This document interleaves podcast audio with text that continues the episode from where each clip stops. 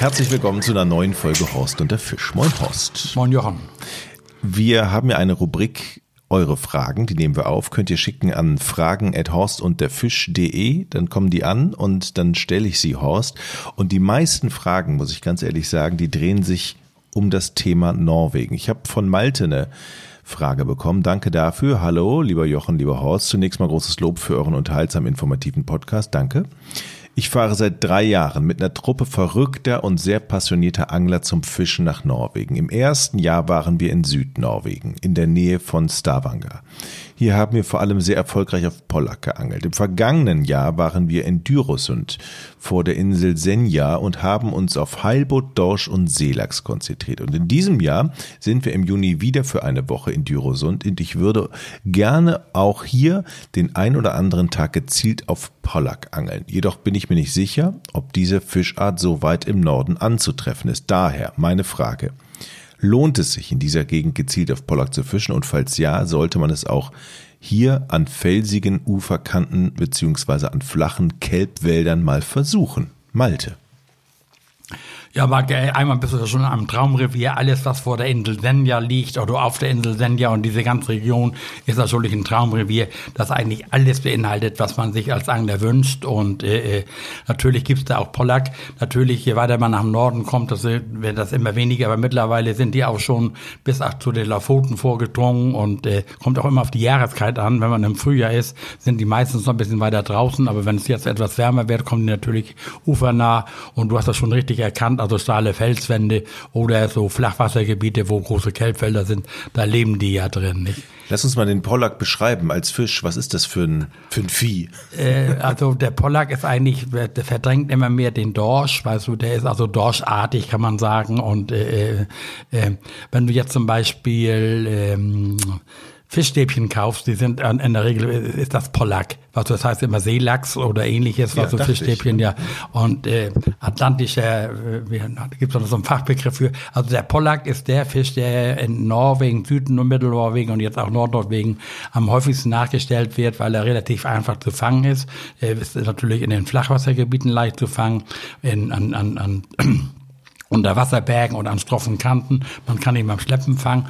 Und man braucht natürlich da nicht spezielles Tiefseeangelgerät. Man kann das praktisch mit seinem normalen Zandergerät machen, also eine normale Spinnrute mit Bleiköpfen zwischen 30 bis 60 Gramm, wenn man wirft und dann einen kleinen Gummifischer drauf. In der Regel also nur relativ kleine Gummifische bis 12 Zentimeter und die immer in diese Flachwasserregion äh, werfen. Also jeder Norwegen-Fahrer kennt ja diese untiefen Stangen. In Norwegen ist es so, dass auf jeder Untiefe, die bei unter Wasser ist, ist eine, eine Eisenstange. Da dran ist oben immer eine kleine Fahne, die zeigt dann immer, an welcher Seite man das äh, vorbeifahren kann. Und da achte ich dann immer drauf, gerade da, wo, und man sieht es auch immer, wo das Wasser sich bricht, also was, wo so Schaumberge sind oder ähnliches. Mhm. Da wohnen mit Garantie Pollacks. Ne, und das ist auch ein Fisch, den man dann noch nachstellen kann, was, wenn du nicht mehr draußen kommst. Die meisten träumen natürlich vom Heidelbutt oder großen Dorschen und riesigen Seelachsen. Aber wenn das Wetter das nicht zulässt, raus auf den Atlantik zu fahren, kann man dem Ufernaht diesen Fisch wunderbar nachstellen und er ist sehr kampfstark. Mhm. Der beißt in allen Wassertiefen. Was du, das ist ähnlich wie Zanderangeln, bloß du hast hier nicht den Köder ständig am Grund, sondern du wirfst raus, was du legst den Bügel um und fängst gleich an zu kurbeln, was weiß man Drillstopp und ziehst den Köder praktisch dann ähm, durch die Tiefen bis zum Boot hin und manchmal beißen die unmittelbar vom Boot, wenn du hochholst und so. Also ist wirklich ein toller Sportfisch, äh, geht richtig in die Bremse, weißt du, nimmt dir Schnur von der Rolle und äh, ist natürlich für mich auch einer meiner Lieblingsfische, weil die Angelei so relativ leicht und äh, vernünftig ist. Jetzt sagst du, da steckt ein Fischstäbchen drin. Meine Tochter mag gerne Fischstäbchen. Ich finde die ja, ich sag mal so, ein bisschen langweilig. Das Fleisch ist es dann auch dorschartig und ja, ist nein, also der Pollack vom Geschmack ist schon äh, äh, sehr gut. Ich weiß, jetzt kommen jetzt gar nicht in den Augenblick drauf, heißt der Atlantischer Seelachs oder ähnliches, was der wird in großen Schwärmen gefangen. Nicht? Du weißt ja sowieso nicht, was im, im Pollack drin ist. Oft ist ja der Wittling da drin im Fischstäbchen. Mhm. Also es wird ja heute jeder Fisch verfärbt und dieser dieser Pollack, nein, nein, der ist schon als Speisefisch also begehrt, also in einer Rangliste, was so die Leute machen ja den Hype um, äh, um Heilbutt, das ist für mich nicht, wäre gar nicht an erster Stelle. Also Dorsch, Schellfisch und dann ging vielleicht schon der Pollack, nicht? Also, weil er hat schönes, festes Fleisch und, und lässt sich auch in der Küche gut zubereiten. Und mhm. eben zum Angeln ist das für mich, was so, das ist also, weil das, guck mal, wenn alle, die nach Norwegen fahren, gerade da in die, jetzt mal sagen, in, in die Region um Senja, nicht? Wo der Fragesteller jetzt hinfährt, die träumen in erster Linie von Heilbutt, nicht? Und das ist da auch realistisch. Also bei gutem Wetter stellen die dem Heilbutt nach und eben, und wir haben es aber so gemacht, was so, dass wenn wir morgens und man hat ja einen gewissen Rhythmus, rausfährt und versuchen auf Heilboot oder ähnliches zu angeln. Und dann haben wir immer gedacht, komm, jetzt wollen wir nochmal zwei Stunden auf Pollack werfen. Also richtig mit der Spinnrute werfen. Und das ist für mich immer so ein Highlight, weißt du, wenn, wenn man einen Unterwasserberg hat und weiß, wo diese Pollack sind, weißt du, meistens irgendwie Bojen, untiefen Stangen oder ähnliches zeigen ja Untiefen an. Und da, wo überhaupt dieser Kelp ist, da wohnen diese Pollacks. Ne? Was machen die denn da? Also die brauchen Schutz, die machen, gehen dahin zum Jagen ja, oder wie verhalten da, die sich? Die, guck mal, da, an, an diesen, äh, jede Untiefe im Wasser, egal was du, hat natürlich Schutz. Mhm. Ist also, wenn du jetzt äh, nach Norwegen fährst und fährst auf dem Atlantik raus und hast kein Echolot und keine Seekarte, dann ist das so, als wenn du in die Wüste Gobi fährst, weißt du, da es ist alles Wasser und es ist alles gleich. Ne? Also man guckt sich vorher die Seekarte an und guckt nach, wo sind Unterwasserberge, wo sind Untiefen und für mich ist ein guter Indikator, was so diese Unterwasserberge verraten sich ja draußen draußen nicht immer durch, durch Stangen. Du hast an der Seekarte ein Gebiet, wo äh, Untiefen sind, dass du dann auch meiden solltest. Und du siehst dann da, wo die Wellen sich brechen. Du hast ja immer eine gewisse Dünung. Mhm. Und wo diese Wellen sich brechen, weißt du, da schauen sich die, die Wellen auf. Und da leben unter Garantie Pollacks, nicht? Und dann fährst du eben so ran, dass du da in Wurfdistanz kommst. Ein geübter Angler wirft ja 50, 60 Meter seinen Köder, wenn das ausreichend schwer ist, mit dem Wind hinhaut lässt seinen Köder auf aufklatschen aus Wasser, macht den Bügel zu und fängt auf, einfach an zu leiern. Weißt du, dass du erstmal aus diesem Gefahrengebiet kommst, denn da so ist natürlich dieses Kelp. Das Kelp musst du dir vorstellen wie riesige Tabaksblätter. Ne? Mhm. Die, die da, wedeln da im Wasser hin und her. Und der Vorteil ist, weil wir den ja mit Gummifischen nachstellen, also du hast dann einen Einzelhaken nur und wenn du in so einem Kelbblatt hängen bleibst und bist nicht gerade unten an der Wurzel, dann kriegst du das auch immer wunderbar gelöst. Du ziehst das praktisch da nur so durch, mhm. ne? wie durch einen Schilfhalm oder ähnliches. Und da sind natürlich ist Nahrung, da sind Krebse, da sind Jungfische und ähnliches. Deswegen sollte man zum Pollackangeln auch nicht so riesige Köder nehmen. Ne, also ich bin dann das, ich habe so Gummifische, so Zanderköder, die hat ja jeder Angler in der Box. Farbe ist für mich äh, da zweitrangig, nicht? Also 10, 12 Zentimeter lange Gummifische, ein ausreichend schwerer Jighaken mit einem Bleikopf vorne, also weil das ist ja sehr tief, 30 bis 60 Gramm. Man kann es dann auch mal durchsacken lassen, was immer so, dass man am Grund absackt und fängt dann wieder an zu drehen. Und dann fegen diese Pollacks da rein und machen die erstmal gleich die Hute krumm. Wenn du die Bremse vernünftig eingestellt hast, ziehen die die Schnur von der Rolle und kämpfen richtig, was du, äh, bis sie sich äh, müde sind und ergeben. Nicht? Also das ist so. Ja. ist also ein Ausweichfisch. Je weiter du nach Norden kommst, deswegen wäre das immer dünner mit diesen Pollackbeständen. Aber mittlerweile verbreiten die sich immer weiter. Also wir machen ja jedes Jahr so ein großes Festival äh, äh nördlich von äh, äh, äh am Salztraum, nicht? Und da haben wir zum Beispiel den Pollack jetzt mit als Wertungsfisch reingenommen. Wir hatten früher immer was so Heilbutt, Dorsch, Seelachs und Steinbeißer, was so der Steinbeißer sollte ein bisschen geschont werden in Norwegen. Deswegen haben wir jetzt als vierten Wertungsfisch den Pollack genommen. Und gerade in der Region da oben am, am Salztraum haben wir im letzten Jahr was fantastische Pollacks gefangen. Die werden auch so mal bis zum Meter groß und reißen die Schnur von der Rolle nicht. Aber mhm. wir, für mich ist das immer ein, so, auch so ein Schlechtwetterfisch. Also ich fahre ja natürlich in erster Linie in Norwegen, was um ein paar schöne Dorsche zu fangen, ein paar Seelachse zu fangen, ein paar Halsbutt zu fangen. Und, aber, und wenn eben mal das Wetter so nicht ist, was du denn für mich gibt es eigentlich äh, nur eine Meinung, die großen Fische, die wirklich großen Fische, die ja jeder Angler, von denen jeder träumt, die leben draußen im Atlantik. Nicht, aber du kannst ja natürlich bei schlechtem Wetter nicht rausfahren und dann kann man wunderbar mhm. innerhalb der, in der Scheren oder geschützt so ein bisschen in den Buchten gezielt auf Pollack angeln. Ne? Was für Voraussetzungen braucht man in Norwegen rein rechtlicher Art? Könnte ich ohne Angelschein dorthin fahren und angeln? Ja. Also im Meer darfst du ohne Angelschein fangen. Äh, angeln. Ne?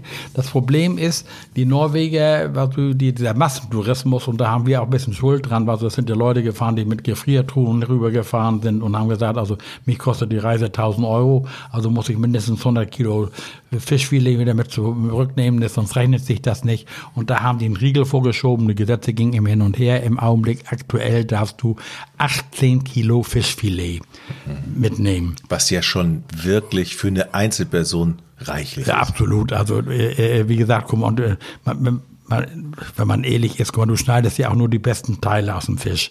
Nicht? Also die Bauchlappen nehmen die meisten Angler gar nicht mit, die nehmen nur Rückenfilet mit und äh, äh, äh, also die, die besten Stücke vom Fisch frieren die ein. Und für mich ist diese Regelung mit 18 Kilo allemal ausreichend. Was, wenn du jetzt mit der Familie fährst, darfst du natürlich dann auch noch für deine Frau und Kinder mitnehmen. Mhm. Das Problem ist natürlich, je weiter du nach dem Norden kommst, desto beschwerlicher wird die Anreise und du musst die Fische auch mit zurückbringen. Und was eigentlich ganz wichtig ist, Leute, ihr dürft nur Fische mitnehmen aus einer lizenzierten Anlage. Ne? Also du kannst, wenn du jetzt irgendwie so ein Privatanbieter, der nicht lizenziert ist, da darfst du keinen Fisch mit. Sehe ich das vorher? Ja, das macht man sich ja vorher schlau. Ne? Das gibt also es gibt schwarze Schafe und ja, es gibt das, genau, oh. wie überall nicht, aber diese großen Anlagen, mhm.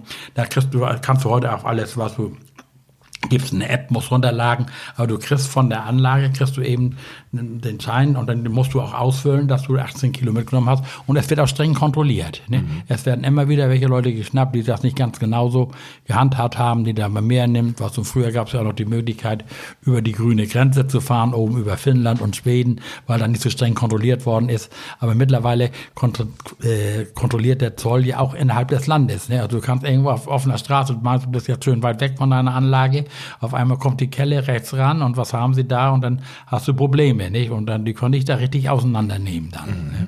Gibt es bei diesen offiziell oder zertifizierten ähm, ähm, Beherbergung oder, oder was ist da auch? Angelcamps. Angelcamps. Ja. Gibt es dann da auch so Guides, die mit dir rausgehen? Ja. Also es gibt alles. Also es gibt welche, die Guiding machen, die dann für ein extra Honorar dir das dann zeigen, rausfahren, gerade was für die Leute, die wenig Erfahrung haben. Und wie, guck mal, dieser Massentourismus aus dem Augenblick. Ich kenne im Augenblick aus meinem Bekanntenkreis mindestens fünf Truppen, die jetzt oben in Norwegen sind, kriege ständig welche Bilder von riesigen Längs, von Heilboots und weiß ich was alles, die die da fangen.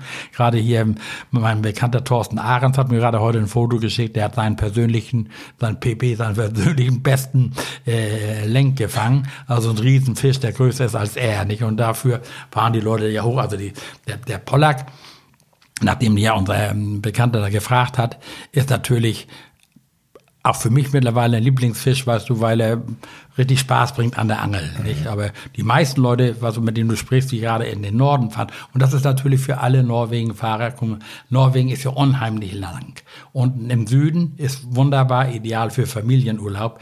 Und, und der Erwartungsdruck ist ja gar nicht so groß. Wenn ich jetzt in die Region äh, Trekte unten im Süden oder bis Stavanger, das ist Fjord Norwegen, da weiß ich, was, da springen wir nicht die Riesenfische ins Boot. Aber wenn ich mich da auf das konzentriere, was da ist, wie gesagt, Pollack, Makrele, Dorsche, Seelachs und eben die Tiefseeangelei auf Lenk und Lump, ne? dann habe ich da auch eine wunderbare Fischweid. Nicht? Äh, äh, kann ich auch nicht enttäuscht sein. Nicht? So, aber ja. wenn ich natürlich immer nur Riesenfische fangen will, dann muss ich eben ein bisschen weiter hoch im Norden, ne? wo ich dann teilweise die Garantie habe, wirklich große Fische zu fangen. Und dann muss man auch immer auf die Gesetzeslage achten. Zum Beispiel der Rotbarsch, der ja auch ein Tiefseefisch ist, den ich persönlich auch sehr gerne angel, weil ich ihn gerne esse. Ne? Der hat eine Schonzeit, da muss man sich vorher machen, was du, wann darf der gefangen werden, wann nicht. Ab so und so einem Breitengrad darf man ihn fangen. Das wissen aber diese Camp, diese Angelanlagen, das steht auch alles in den Reiseunterlagen. Wenn du da mit so einem renommierten Reiseanlagen äh, fährst, kriegst du vorher eine Karte, eine Seekarte. Da sind auch eingezeichnet, was du, wo du eventuell welche Fische fangen kannst. Und ganz wichtig ist immer, jede Untiefe, jedes Hindernis im Wasser bringt Fisch. Nicht? Und da gibt's eben die verschiedensten Angelmethoden mit riesigen Gummifischen. Es gibt Gummifische 40 Zentimeter und größer mit bis 300, 400 Gramm. Man muss ja auch an die Strömung rechnen. Also ich kann dann ja schon selektiv angeln. wenn ich jetzt äh, schon mal 18 Kilo feinstes Dorschfilet, Rotbarschfilet, Schellfisch oder Pollackfilet in der Truhe habe, ist alles durchgefroren, dann würde ich ja eben nur noch mit großen Ködern auf, versuchen, auf eine spezielle Fischart zu angeln, nicht? Mhm. Weil, äh, äh, um dann vielleicht mal einen Traumfisch oder ähnliches zu fangen. Ne? Norwegen für viele auch unserer Hörer das, äh, das Paradies, wie, es, wie du es gerade beschreibst. Ähm, es ist ja so weit im Norden, da ist natürlich dann auch Sonnenaufgang, Sonnenuntergang, die Lichtverhältnisse, das ist ja eigentlich auch komplett anders, ne? Ja, absolut. Also jetzt kommen wir, weil das ja die Mitsommernacht gibt's ja demnächst im Juni, war so den längsten Tag des Jahres und die Sonne geht da gar nicht mehr unter. Je weiter du im Norden kommst, hast du den ganzen Tag äh, Licht, du, dass du Zeitung lesen könntest.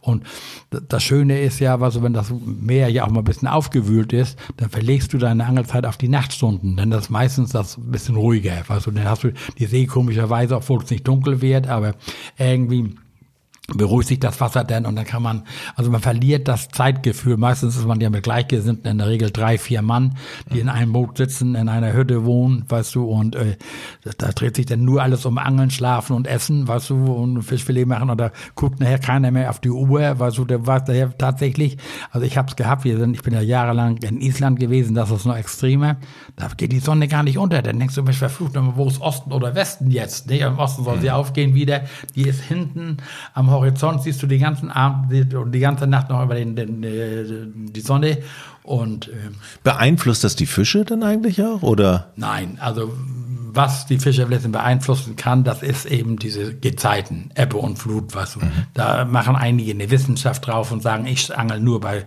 äh, kommendem Wasser, also steigendem Wasser und andere fallendem Wasser. Ich persönlich sage mittlerweile, man ist ja auch schon etwas bequemer geworden. Du brauchst ja auch mal einen gewissen Schlaf, also einen gewissen Rhythmus. Wir frühstücken, fahren raus und angeln bis abends spät. Also nicht, dass wir aber immer noch ein paar Stunden Schlaf kriegen. Und dann hast du immer mal steigendes und fallendes Wasser. Also alle sechs Stunden äh, ändert sich ja die Tide. Und ich mache mich da vollkommen frei von, weißt du nicht, was nutzt das? Was du, ich muss mir den Wecker stellen und muss vielleicht nachts um zehn los, weil dann das Wasser gerade gerade steigt, weil um zwei Flut ist oder um zwölf. Also da einfach rausfahren, da ist so ein Fischreichtum. Und ich habe schon bei fallendem Wasser und bei steigendem Wasser gefangen. Also da solle man sich frei von machen. Du hast gerade angesprochen, trübes Wasser, welliges Wasser. Das heißt, wann ist denn der optimale Zeitpunkt rauszufahren? Also ähm, wie beeinflusst das auch die Fische, wenn das, wenn das Meer aufgewühlt ist? Also kann ich dann direkt in der Hütte drin bleiben und mir direkt schon Bier trinken oder ja, lohnt sich ja, dann auch raus? Nein, also das, das Wichtigste ist ja, guck mal, es gibt ja heute so tolle Wetterberichte, nicht? Und in jeder Anlage wird auch mal in den großen Anlagen hast du den Wetterbericht ausgedrückt, aber jeder hat ja heute auf seinem Handy den Wetterbericht, weißt du? Und die Norweger, die geben die Windgeschwindigkeit immer in, äh, in Seemeilen an, also Meter pro Sekunde. Nicht? Also nicht wie wir immer sagen, wir können doch hier Windstärke 1, 2, 3, 4, 10, 11, 12, Orkan, nicht? Da ein Meter die Sekunde.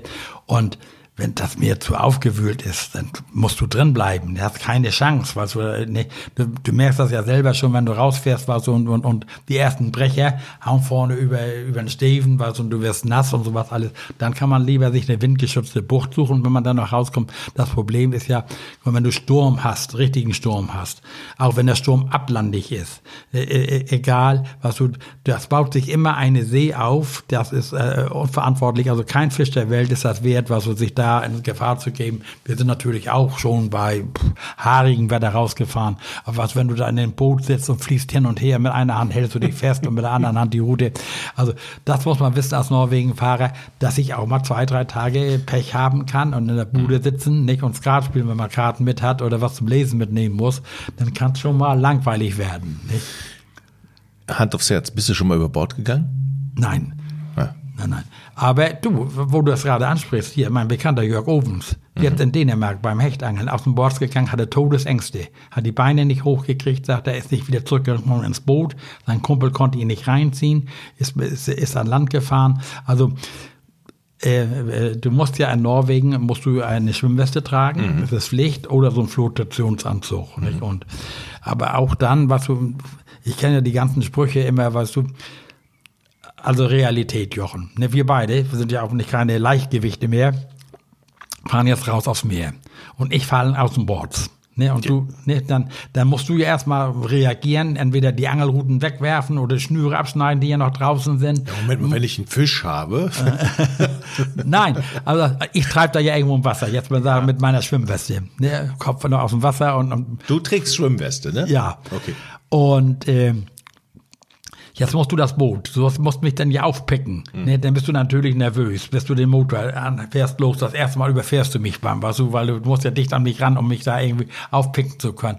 Wenn du das schaffen solltest und hast mich am Haken, du kriegst mich nicht ins Boot. Mhm. Dann gibt's ja den Spruch, was wir dann hinten aufs, auf Motor, sich auf den Motor legen und den Motor hochfahren, ne, und dann über den Motor reinziehen. Du bist aber schon 20 Minuten in der eiskalten Nordsee, also, pah, also ich, ich würde erstmal würde ich dir also dir würde ich erstmal hinterher springen, egal ob West oder nicht. Das ist Nummer eins. Ja, ne? Dann wären wir beide drauf. dann würden wir beide drauf gehen. Das wäre schon der größte Fehler. Du hast ja nur eine Chance, was du, wenn zumindest einer noch im Boot ist, was du dich da irgendwie festbindet, dann Notruf absetzt, was du die Norweger setzen sofort Hubschrauber alles in Bewegung. Es kommt ja leider jedes Jahr wieder zu einigen Unfällen, dass einige Unvernünftige tatsächlich da ihr Leben lassen. Wollen wir jetzt gar nicht so vertiefen. Also damit beschäftige ich mich gar nicht. Weißt du, also das äh, äh, also ich gehe davon aus, was du, wenn du je nach Jahreszeit, wenn wir haben das, es gibt ja mittlerweile auch richtig heiße Sommer in Norwegen, dass die Wassertemperatur einigermaßen ist. Wie viel haben wir denn da so viel Grad? So also 10, 12 Grad, was du, das ist schon, ah. was du ganz, die haben auch mal 16, 18 Grad weit oben. Aber 10, 12 ist schon jetzt zum lange drin baden nicht so toll. Nein, und da musst du eins denken, du bist ja in der Regel sehr warm angezogen. Mhm. Du hast Stiefel an, du hast warme Unterwäsche an. Also, guck mal, Eins habe ich mir geschworen, Jochen. Auch wenn wir hier 30 oder 35 Grad haben, ich fahre ja jetzt Anfang Juni ja hoch, nach Norwegen, fast den ganzen Juni über Norwegen. Ich würde nie ohne Flote, also so ein, so ein Flotationsanzug fahren. Weißt du, der einmal schützt er mich ja vor Regen und, und, und vor Kälte. Nee, ich habe schon so gefroren, ich habe so jämmerlich gefroren, was du selbst im Hochsommer in Norwegen. Das Wetter kann da so schnell umschlagen. Also lieber ein bisschen mehr Zeug mitnehmen. weißt du, wenn du erst äh, im Boot sitzt und fängst an zu frieren und zu klappern, dann bringt das alles keinen Spaß. Du kannst Spaß, ja auch ne? nicht sagen, ey Jungs, jetzt fahren wir mal, ich muss mir noch eine neue Unterhose holen oder so oder Nein. noch eine Jacke oder Handschuhe. Nein, oder wenn du nass bist. Ich ja. hab, da, da kommen einige, weißt du, die kommen zum Regenponcho an oder ähnliches und haben da Brecher drüben. Also die sollten lieber jetzt was so ein bisschen vernünftiges Zeug ausgeben. Also gibt ja diese Flotations, also diese Schwimmanzüge, ne, die sind ja mit äh, dafür zugelassen, was du, dass du dich, die haben ja innen drin so einen Schaumstoff, der dich mhm. über Wasser hält, weißt du. Aber die Dinger sind auch sehr warm und Wasser und Wind und Regendicht. Ist das ein Teil oder ist das ja. Jacke und Hose? Äh, es gibt Einteiler, die sind vielleicht auch noch sicherer, aber ich selber habe immer zwei Teiler, mhm. weißt du, man ist ja ehrlich, was du, du machst dann auch schon mal die Jacke auf, was nützt das, was du, du bist ja, fährst raus mhm. und wenn, wenn du jetzt nur vor dir hin treibst, also du bist ja auf dem Atlantik und, und, und, und lässt das Boot treiben und die Sonne knallt vom Himmel, dann machst du schon mal die Jacke auf und das ist beim, beim Einteiler so ein bisschen komplizierter, ne? Du musst ja auch mal Bedürfnisse ja. und ähnliches, ja, ja, was du das spielst, einzurolle. Du weißt ja, Jochen, die meisten Seeleute und Fischer, die äh, äh, als Wasserleiche gefunden werden, haben alle einen offenen Hosenstall, weil die beim Pinkeln aus dem Bord fallen. Nicht? Auch da muss man Vorsorge treffen, weißt du, das gibt einen Eimer oder ähnliches. Hm. Ich war jetzt gerade mit Heinz äh, auf so einem Kajak wir haben so eine Kanu-Paddeltour gemacht, war so vom Kajak aus geangelt. Route nicht? raus? Ja, für Route raus. Okay. Nicht? Mhm. Und der uns das, äh, der uns das eingewiesen hat, nicht? Man, das ist ja nun unter Männern normal, dass du da einfach musst, und, nicht? Der hatte sich ein Rohr, was so ein Plastikrohr mit an Bord genommen, weißt du, weil, nicht? Nur überleg dir, du sitzt in so einem Kajak. Das ist aber clever. Ja, ja, und das gibt ja so eine Man-Paper, was gibt's ja, ja alles ja. Mögliche. Und der hatte so ein Plastikrohr, hat er damit, weißt du, guck mal, dann kann er auch noch am Sitzen, weißt du, das Geschäft erledigen, während ich dann ja irgendwo wo mühsam aufstehen muss in einem geschaukelten Kajak und so. Also wir sind an Land gefahren. Das heißt, der hat das Rohr und, und unten im Kajak ja. irgendwo einen Auffangbehälter ja, nee, und na, hat euch einfach nur noch angegrinst. Und nee, ja, nee, der hat ja da was, wo dieser, wo dieser ja. Tretmechanismus ist. Da hängt das Rohr rein und dann ist das gleich weg im Wasser. Ah, okay, okay. Ist gleich mit Spülung. Ach, das ist ja super. Der hat euch wahrscheinlich schon angeguckt, ihr Deppen, ne? Steigt na, mal naja, aus. der kann das ja. Ich selber Jochen, also wir haben es jetzt gemacht, was du hat, muss auch sagen, hat mir Spaß gebracht. Ich hatte mir das schwieriger vorgestellt, weißt du, weil Kajak und drin sitzen und treten, was ist ja wie Fahrradfahren dann mhm. und, und äh, kann sich nicht richtig bewegen, kann sich nicht hinstellen. Aber hat mir Spaß gebracht, weißt du, du kommst da schön leise, was wir hören auf dem See, also wo, wo man das auch windgeschützt machen konnte, hatten gutes Wetter, konnten da paddeln und kannst da aus von Angeln, haben auch Fische gefangen, also haben Hecht und Barsch gefangen. Also es funktioniert alles, nicht? Aber das ist natürlich, selbst in Norwegen, Jochen, ich war letztes Jahr in Norwegen, na, auf dem Wochenende habe ich gedacht, ist hier ein Festival? Jede Menge Kajakangler die da mit ihrem Kajak, was so ufernah gepaddelt sind, äh, oder auch mit dem Tretmechanismus, gibt ja Pinguinantrieb und mhm. Fahrradantrieb und alles Mögliche. Und diese Boote sind mittlerweile aufgerüstet, Jochen. Die haben. Ja, ich habe ein paar Videos gesehen, äh, ja. Die haben alles an Bord. Ja. Die haben Echolot, die haben Livescope und ach, was weiß ich, alles. Da stecken Leute so viel Geld rein. Das ist, das ist, kommen wir mal später mal eine Folge von machen. Mittlerweile sind die unter ein, von einigen Anglern werden die gehasst, weißt du, weil die da überall hin paddeln, wo kein, der normale Uferangler nicht hinkommt, blockieren da gute Angelplätze. Aber das ist eine andere Geschichte. Was hat mit Norwegen nichts zu tun? Aber auch in Norwegen kann man sich Kajaks mieten. Also man kann ja auch Boote mieten. Und das ist ja, deren Geschäftsprinzip ist ja, du mietest dir äh, eine Hütte und ein Boot. Und komischerweise, ich habe ja mit vielen Norwegern gesprochen, die sagen, du, äh, äh die, die Deutschen Urlauber legen Wert auf große Boote, leistungsfähig, also lieber 150 als 100 PS. Ne, viele haben ihren Spaß daran, ein Boot zu fahren in Norwegen. Ich selber traue immer noch diesen alten Dieselschnecken nach. Mhm. Die fuhren was so mit so einem innenliegenden Dieselmotor, waren so stabil, da konntest du dich an die Reling stellen, das Boot hat sich nicht bewegt, was hat nicht gekippelt oder nichts, weißt du. Und ist du mit 10 Liter Diesel bist du den ganzen Tag gefahren.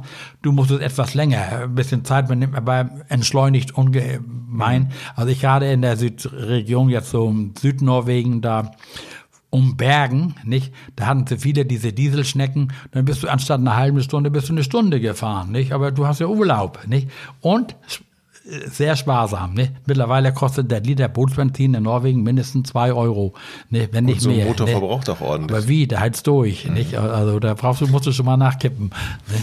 Mit was für einem Angelbesteck reist du denn los? Oder gibt es auch die Möglichkeit, sich vor Ort einfach Routen zu leihen und Equipment zu leihen und ich lasse einfach alles hier und nehme einfach nur eine Tasche mit? Nein, also, äh, äh, also man kann sich schon, aber was du das Leihgerät, das ist natürlich, was du kannst, also du kannst dir überall eine Schwimmweste leihen, fast überall, du kannst dir einen Flotationsanzug leihen, was wie weiter im Norden, dann sparst du das schon mal vom Gepäck her, nicht?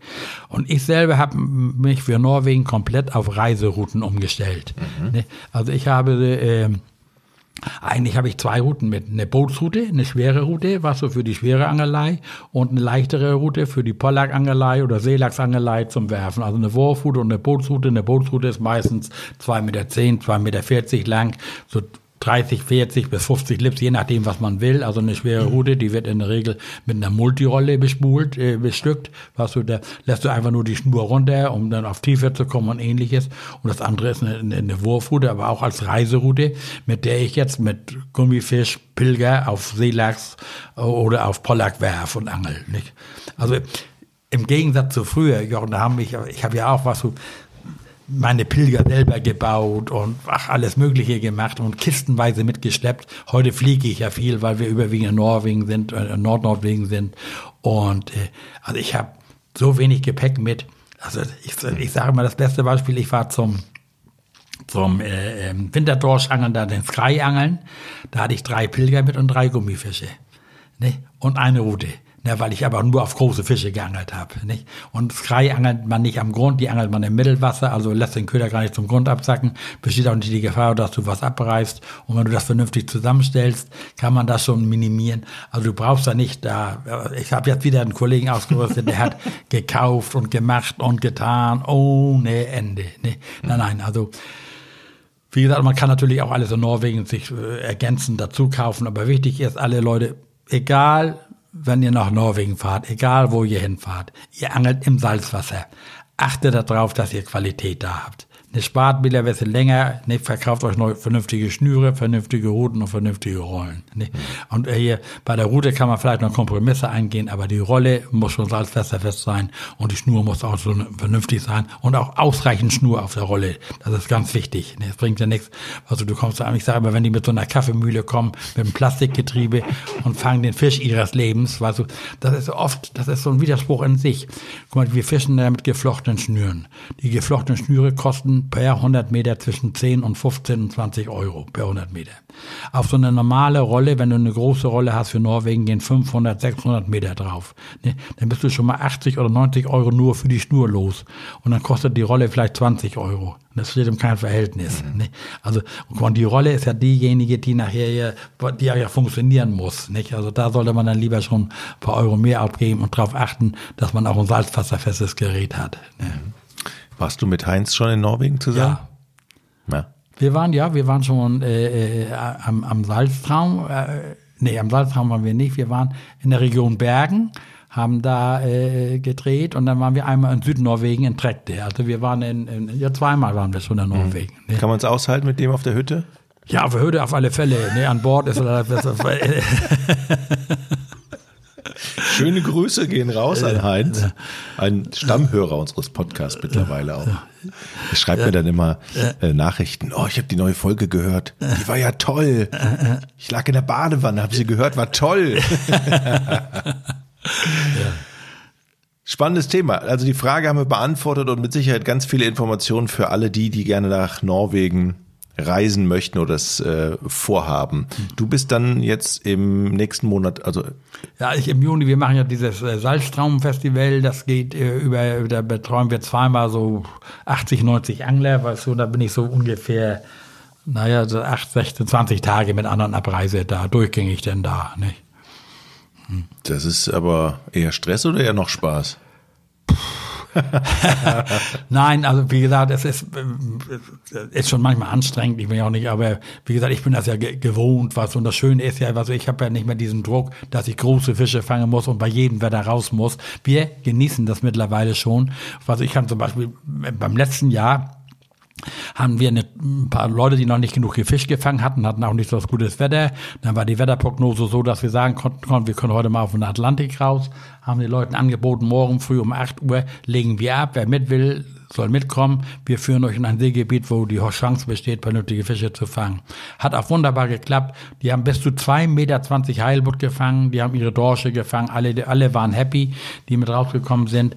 Und ich habe zu meinem Bekannten gesagt, du lass uns jetzt nochmal schön gezielt auf Rotbarsch angeln. Was so. Und wir haben beide, also wir haben einen Unterwasserberg gefunden, was so, da war, der muss voll gewesen sein mit Rotbarschen. Wir haben danach mit das ein paar Stunden nochmal so zwei so eine großen Mauerkästen vollgeknallt mit Rotbarschen. Ne? War richtig schön. Also mittlerweile, das ist natürlich, guck mal, die Leute, die den Ehrgeiz haben, da was auf der Yacht nach dem Heilwood, da sind ja welche, es geht da ja auch um Preise. Guck mal, der Sieger kriegt ja eine Freireise fürs nächste Jahr für seine Truppe. Das sind ja immer schon Preise, um die es sich lohnt zu kämpfen. Die schlafen kaum, ne? die donnern raus, was du da äh, eine wahre Freude. Wir haben ja feste Zeiten. Es wird jeden Tag werden die Fische gemessen, nicht und äh, wird, eine Statistik geführt, was du und wenn du jetzt dich verbessert hast, musst du zu dem Zeitpunkt ja da sein und einen Fisch präsentieren, nicht, um gewinnen zu können. Mhm.